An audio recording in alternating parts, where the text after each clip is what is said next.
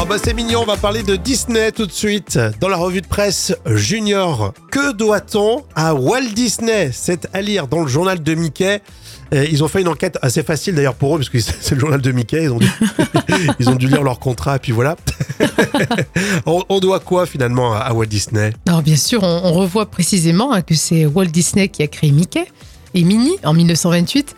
Et plus insolite, c'est lui-même en fait qui prêtait sa voix au dessin animé jusqu'en 1947. Génial. Et d'ailleurs justement, euh, c'est ce qu'on doit également à Walt Disney, le premier dessin animé sonore en en 1928 avec une bande son synchronisée. Génial, quelle idée, quel créatif.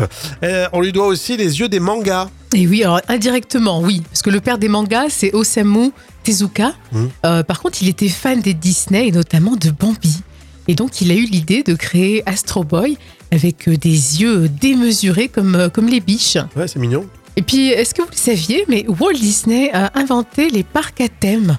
Et en 1955, en Californie, euh, c'était quand même euh, impressionnant pour l'époque. hein. Non mais c'est c'est assez fou de, de voir tout ce qu'il a inventé, mine de rien. Et également, il a inventé les documentaires animaliers.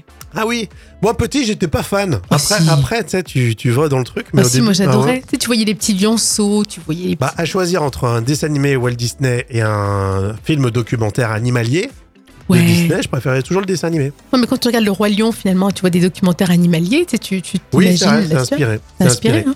En tout cas, c'est à lire euh, en ce moment, en page 8 de votre journal de Mickey. On l'apprend tous les jours grâce au magazine des enfants.